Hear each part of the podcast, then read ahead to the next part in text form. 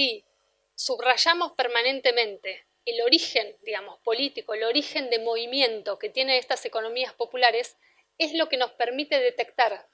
qué persiste hoy las economías populares como vectores de radicalización social. Es decir, en su momento los, los movimientos sociales en plena crisis logran, digamos, instalar ciertos vectores de discusión, ciertos vectores prácticos, que son dinámicas disruptivas desde cómo se piensa el trabajo, cómo se piensa la desocupación, cómo se piensa la distribución de, roles, digamos, entre lo doméstico y lo público, entre eh, la calle y el barrio, entre las categorías para pensar la economía que mixturan las categorías del hogar con las categorías, eh,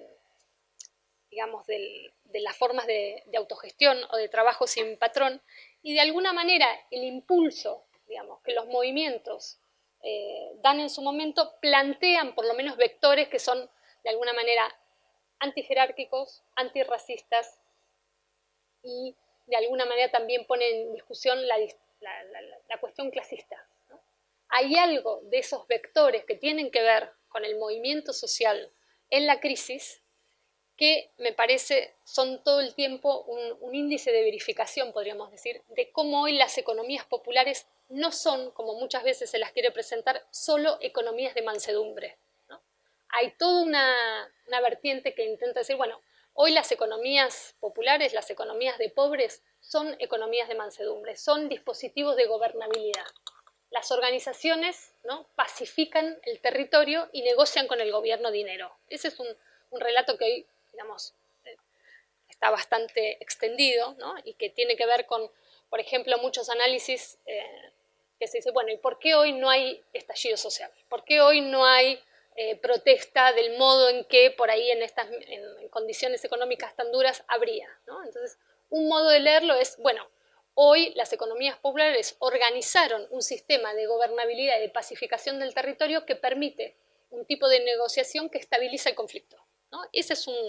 una interpretación muy fuerte que me parece interesante para discutir, pero que me parece que tiene la premisa de borrar justamente estos elementos disruptivos, estos vectores antijerárquicos, anticlasistas, antisexistas, antirraxistas, que sobreviven, que persisten, ¿no? en las economías populares. Creo que eso se ve si trazamos esta genealogía entre economía y movimientos sociales.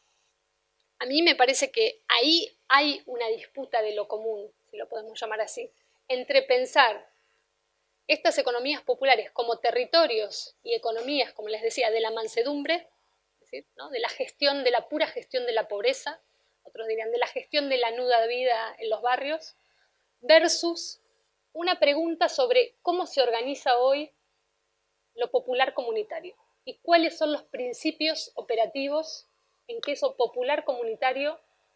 produce valor, organiza la vida y es una forma de antagonismo entre capital y trabajo. O como van a decir algunas feministas, entre vida y capital directamente, ya no, ¿no? Desplazando la categoría de trabajo y diciendo, no, hoy el antagonismo es entre vida y capital. Pero a mí lo que me, me interesa es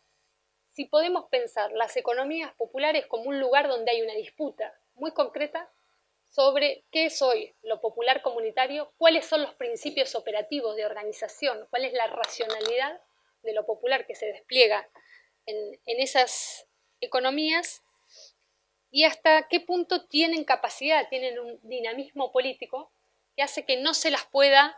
plegar o simplemente alisar, como les decía antes, como economías de mansedumbre, como dispositivos de gobernabilidad de los territorios.